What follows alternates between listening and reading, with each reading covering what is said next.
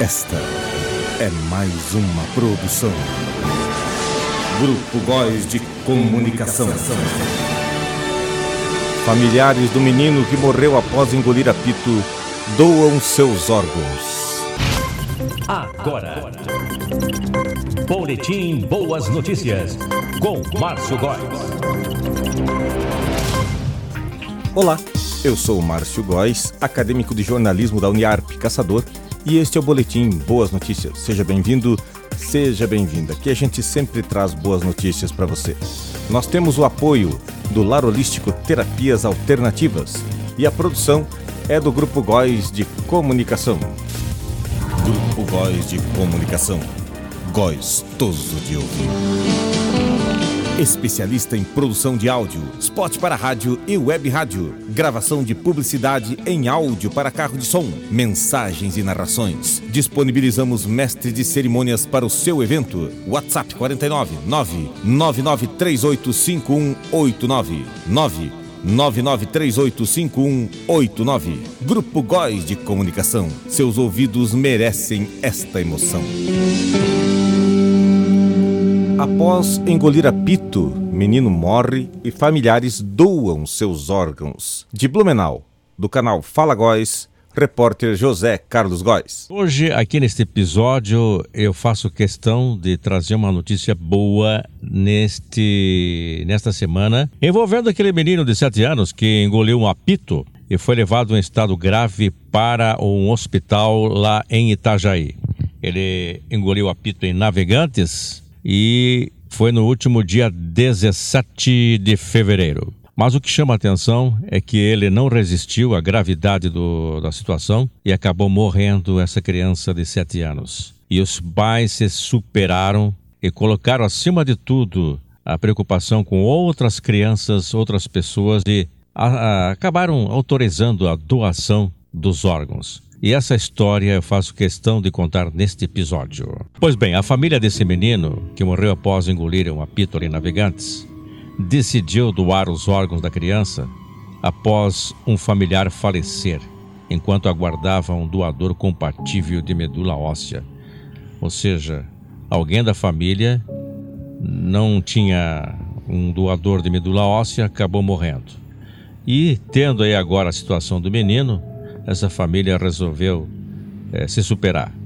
Mateus Rodrigo de Oliveira, ele tinha sete anos. Ele morreu no último dia 17 no Hospital Pequeno Anjo, em Itajaí. O acidente aconteceu poucos dias antes, enquanto ele brincava na rua com outras crianças. Mateus era o segundo mais novo de uma família de quatro irmãos e tinha comemorado o aniversário no início de janeiro. Essa reportagem foi publicada pelo portal ND+, a quem eu parabenizo, e eu coloco vida aqui no texto do ND+. Pois bem, para o ND+, o tio do menino, o Anderson Santos, informou que havia esperança de levar Mateus para casa. Ele disse: realizando a doação de órgão, ele nunca estará morto. Ele estará vivo em outras crianças vamos conseguir devolver a paz para outras crianças e famílias, famílias que aguardam a doação de órgãos, disse esse tio. Ainda segundo ele, o sonho de criança era um dia ser bombeiro. Ou seja, Mateus queria ser bombeiro. E, de acordo com a família, os órgãos de Mateus foram doados para seis crianças. Vejam só, seis crianças que estavam na fila de espera aguardando por um doador de órgãos, sendo um para um paciente no Rio de Janeiro e os demais aqui em Santa Catarina mesmo. Entre os órgãos doados estão o coração, olhos, fígado e as cordas vocais. No dia da morte do menino, a família decidiu contar para os irmãos da criança sobre a morte. Segundo o tio, os irmãos de nove, de oito, de sete, de dois anos de idade choram e sofrem com a partida do menino. O apito possuía cerca de 2 milímetros de espessura e cerca de 3 centímetros de comprimento. e o fato acabou acontecendo. Mas a família se superou.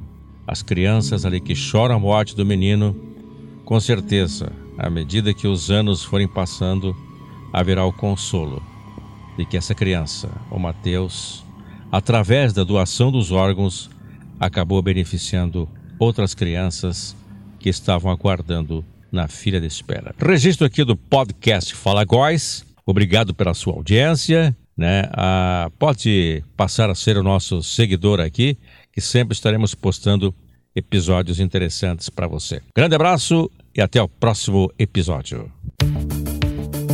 Larolístico Terapias Alternativas. Reiki radiestesia, desbloqueio de chakras, passes energéticos, cirurgias espirituais, irradiação, massoterapias energética relaxante coluna e ciático. Telefone 49 99942 1247 ou 98850 5542. Rua Pedro de Boni 205, na Vila Curtis. Larodístico Terapias Alternativas. Acompanhe nossas boas notícias no podcast Canal da Gratidão Eterno Despertar, no Spotify. Acompanhe também o nosso canal do YouTube, youtube.com.br marciogrm. Lá você encontra conteúdo sobre espiritualidade. Siga-nos nas redes sociais, siga-nos no Spotify, inscreva-se no canal do YouTube. Boletim Boas Notícias volta a qualquer momento. Até mais!